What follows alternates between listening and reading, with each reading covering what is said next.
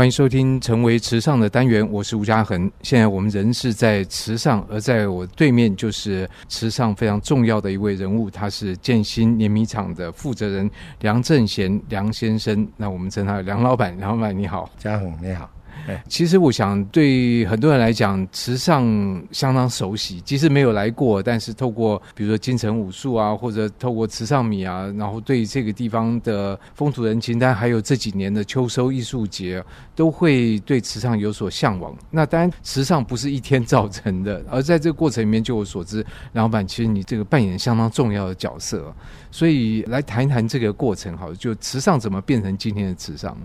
我们其实是攻逢其盛啊，因为七十三年那个时候当完兵退伍，六月回到池上，刚好就度过那个时候稻谷价格，那个时候大概是每六十公斤一包谷子大概八百块的年代。其实那个算高还是低？很低，因为那个时候所有的固定成本是固定的嘛。哦，你的打田、插秧、割稻这些成本是固定。可是，当你没售价格原物料便宜的时候，其实农民的结余是很有限的。可这个状况应该全台的农民都感受到同样的状况，没有错啊。但是以当回来的那个年代，其实还是。想把它做有一番的改变呢，所以在这个状况底下，因为台湾的你说不管西罗啊、池上啊，其实很多地方都有米，可是为什么池上米变成一个不一样的品牌啊？当你想要做什么的之前，你重点就是你要动起来，你你不动起来，其实所有的东西它还是不会改变的哈啊，唯一改变的是时间，也就是二十年后，当你不动的人还是。差不多了，就维持原价。其实我们刚回来的时候，比较有名的是浊水西米啊。对啊，那里算是就像我刚刚提的西罗，大家对这个比较有认识。因为早期交通的问题嘛，而且我们刚回来的时候是动员戡乱时期，嗯，那时候还没戒严。以现在的概念来讲是很陌生的。可是我如果告诉你，农家的原物料要卖到隔壁县市，是要粮食局批准。才可以卖，所以不是自由的来来卖，它是战略物资啊，是要粮食级准你才可以卖。所以说，当时全台湾人的股价是统一的，绝对不会涨。股价变得不统一是在什么时候呢？啊，就是就是大家可以以后可以自由的自由的买卖哈交易啊什么，包括换售也是一样啊。以前你卖米不是杂货店。什么都可以卖米呢？你你就专门米店嘛？以前哎，不是不是，你要粮商执照，哎，你要申请粮商执照，你才可以换售。所以这有重重的限制。那这样的状况怎么动起来了？那个时候就是政府有所谓的保价收购嘛，公粮收购制度就是那个时候嘛。也就是说，当时在农家人来讲，有一个最高的门槛，就是交给粮食局，由政府来收购。那个时候六十公斤，我记得一千两百六了，一公斤二十一块。哇，你的记忆力很好，那么久以前都记得很清楚。我我们本身是公羊业者，所以我我对这个非常清楚。那所以在这样状况底下，我们还是回到成为慈善的过程里面，但慈善米是一个很重要的关键，就怎么样去建立起跟别人不一样？你说动起来到底怎么动呢？刚开始回来，他当然其实就是把自己的时间几乎九十五啦。都放在工厂啊，其实跟农民的沟通，大部分都是在缴谷子啊，在收购稻谷的时候，才跟农民接触比较频繁。那个时候没有意识到说，关键其实还是要跟农民在田间开始。怎么讲呢？你收购的话，你也可以不一定要到田里面去啊。现在很多人，尤其是很多的米厂，其实到田里的机会还是不高啊。但是，可是梁老板，你那时候就到田里面去。我们八十三年六月开始协种有机稻米，哎啊，那个时候就学习记录啊，各方面，所以说那个时候就把时间反转过来，大概百分之八十的时间是放在田里了。就是你作为一个收购粮这个米的业者，你百分之八十的时间在田里面。对啊，因因为刚开始示范的时候，由于胜负未卜，所以我们还是用自己的田来试种嘛。对啊，这个过程我觉得应该会引起蛮大的阻力，因为第一个要做改变就不容易嘛。第二个，你走有机的话，很多的限制，这个不能用，那个不能用，然后可能不能用化肥还是农药，可能产量也会减少。那这样对于这个其他种稻人来讲，它有什么诱因呢？在因为刚开始是我自己的田来种，所以说其实产量确实也不高。我都记得那个时候第一次试种才四成八，就一公顷四千八百台斤，像现在平均大概一万一千台斤嘛。那只有四成，真的是四成四十 percent 而已啊！哎啊，但是因为自己的水稻田呐、啊，你就可以先来试种这样。我们不习惯说一开始就由农民来冒这个风险。通常我们任何一个新的品种来池上，先自己来。我自己的田先种两年四期，因为我们有记录的习惯呢，我们来评估说。这个种起来的收益啦，还有栽种的技术面有没有什么其他的困扰？可是如果光听的数字只剩下四成八，那这个等于你如果价钱是一样，你的收入就剩下 百分之四十。初期你总要尝试啊，不过当时最主要是技术面自己没有很成熟啦。像我们现在来，当然平均的话就有九成到九成半，所以说也没有那么沮丧。可是你刚开始就是。要尝试嘛？你要你要知道说哦，到底是哪里发生什么问题了？所以种有机米的这个技术，你说要改变的话，它就会提升它的产量。可是这个是哪方面的技术？有啦，因为你从栽培记录里面，你就会发现很多那一些要注意的事项啊，还改变的根源啊。所以说，现在福远国小小朋友，其实我们食农教育已经上了超过十年，他最少都七千斤到一万一千斤了。也就是说，我教他们十年了，最差还有七千斤，那就是因为之前走过的路留下的记录，就可以帮助他们避免很多没有必要的那个损害。可是你在自己的田试，那问题别的人怎么说服他们也来采用你要走的路呢？八十三年刚开始嘛，后来八十九年去日本 MOA 大人农场啊，当然看到他们发展五十年的经验。当然就会比较清晰哦。你种有机栽培，你就要先改善土壤。所以说，土壤的改善要在栽种之前。经过这样的概念以后，等我们万安在民国九十年二月六号，我们班长开始试种的时候，虽然只有五分班地，但是那一次就十一点四成，就十一成多了。所以等于产量就已经提高了，这个风险降低了。对啊，那那个时候第一次我们班长不错嘛。尤其是我们用保价收购嘛，那个价格大概当时市价多八十 percent 嘛，所以说等于它的收益其实是比较好。啊，后来第二期就二十二点六四公斤，就比较多人，十四位农民愿意栽种。所以这慢慢慢慢就越来越多人愿意投入，但第一个就是刚才已经讲了，就是客服更换了新的这种想法之后，你的这个产量经过梁老板的先试验了几年，产量慢慢提升。另外一个当然就是产量提升之后，因为采用新的有机的做法，那怎么把价格拉上来？这要说服消费者啊。你初期它当然这个鸡跟蛋的问题嘛，它永远无解嘛。可是你总不可能等到有消费者的愿意买的时候你才种嘛，哦啊，所以说当时我们一定是先投入土壤改善、栽培技术，等你种出有机米以后，其实那是两年后，第三年开始呢。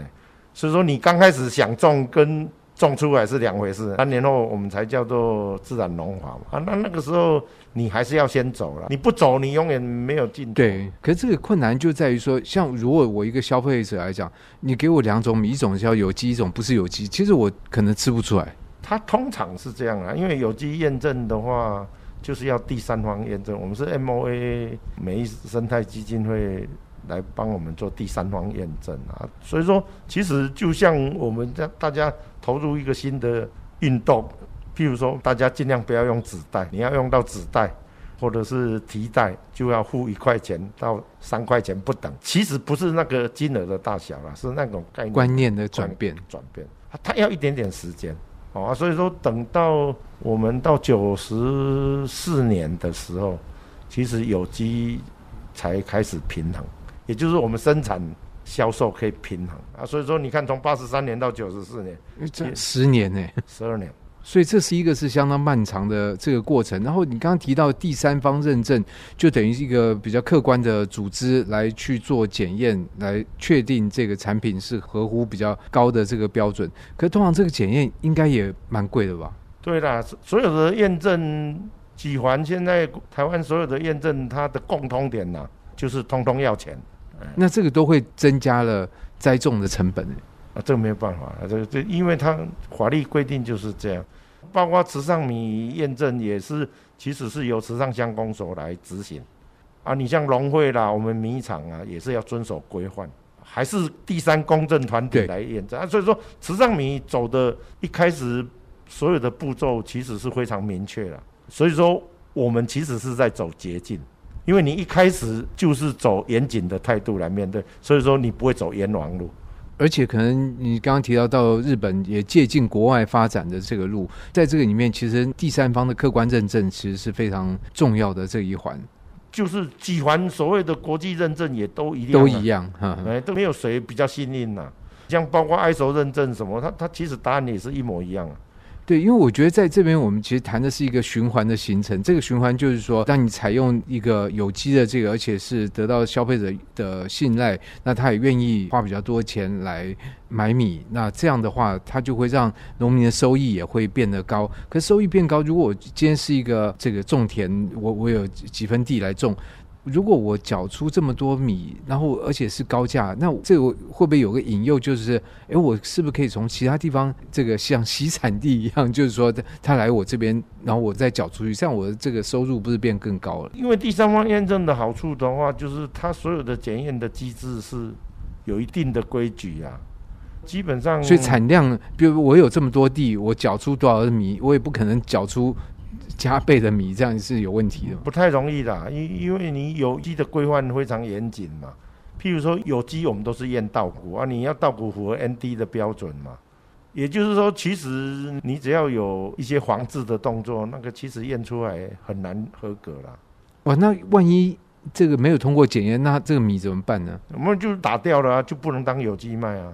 当然啦，如果用惯性的标准来看的话，其实它是。符合国家安全安全标准，但是不符合这有机的高标准。哦，那个差五十倍的标准，那个就没办法。以我们百分之百，我们没有抽验这一回事啊，就全部验，全部验了。所以说，其实我们也赌你不敢呐，因为不可能让你有有机可乘的啊，因为那个百分之百送验啊，你我们也没有其他的选择。可是这种事情就是百分百送验，这个执法要严，那个铁面无私，这个其实，在台湾社会里面，往往很难这样贯彻。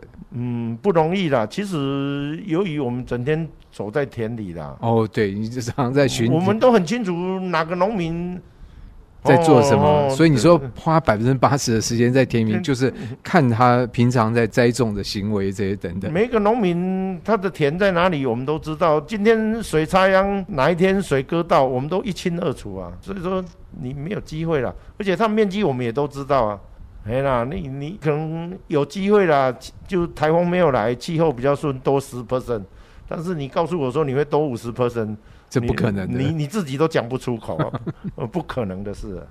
所以我觉得池上米到今天这样的一个状况，其实是第一个经过很漫长的过程，然后第二个有一个长远的愿景，然后第三个有非常透彻贯彻的做法，才可能到今天这样的一个状况。因为很幸运，我们八十三年有机验证的一些规范嘛，所以说我们就会比较了解国际验证的一个通则。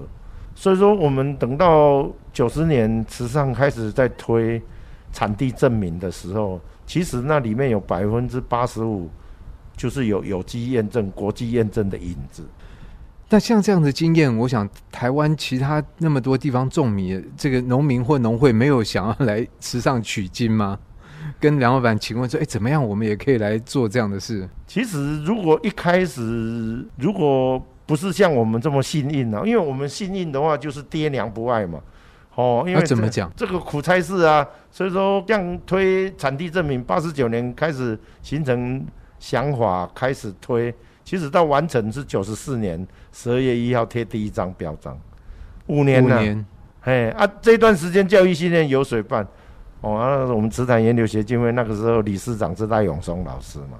就赖老师的，哎、欸，我们就慈潭研究协进会来执行啊。为什么他来执行？这为什么？因为通通没有补助啊，哦、所以说我们在上课要跟农民收一千块啊。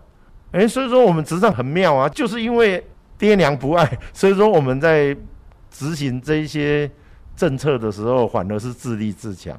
农民自己自慧研习，连农改场都都说。我们想了好久，就是做不到，就只有看到你们池上这一群人怎么傻乎乎的。我们那个时候上五个梯次，一个梯次都五六十个农友呢。所以这样讲，有时候政府的补助会害人呢。对，其实通常我都不认为说给补助是有好处的。就像我们有机班刚成立的时候，我们是万安社区有机米产销班，我们是跟社区结合，其实不是传统的有机班的组合。那个时候是不拿补助的。为什么他问我很奇怪，你们怎么不加入传统的农会的产销班？哦，成立的时候可能会给你一部分的经费补贴啊，哦，肥料补贴啊。我说这有一个大问题，三年后当补助没有的时候，而且你形成对补助的依赖，对，就是你的成本是不真实的，你所有的定价策略什么就很难永续下去啊。我们刚好相反。初期我们都不参加，如果能够卖得出去，那表示我可以永续哦。啊，如果是无奈的情况之下，那那可能就是其他方面要找说问题出在哪里。所以我觉得真正要做到这一步，真的是天时地利人和，而且有时候也要天不时地不利，反而变成一个好处啊。因为我我们在跟农民提这个概念的时候，我们常常跟他提一个概念嘛，就是说，当通通给奖的时候。其实有问题概念的话，就是等于通通没有给的意思。对，哎呀啊，所以说你不要很喜欢通通给，因为当通通给的时候，呃，意思是通通没有给嘛。呃，定公粮价格也是这样嘛，全台湾人统一价格。那请问一下，谁好谁不好，你分得出来吗？因为分不出来，因为价钱一样。所以我觉得在这个状况底下，因为。池上走一条自己的路，走一个不一样的路。当然，在这个过程里面，一定是有诸多困难。但是，我觉得有像赖老师，有像梁老板这样的人，就把这样的路能够走通，那也使得池上米变成今天的池上米，还有池上变成今天的池上。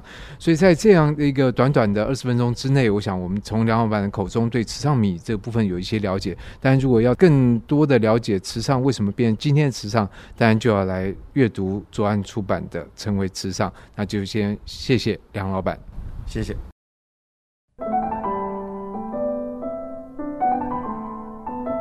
以上单元由数位传声制作播出。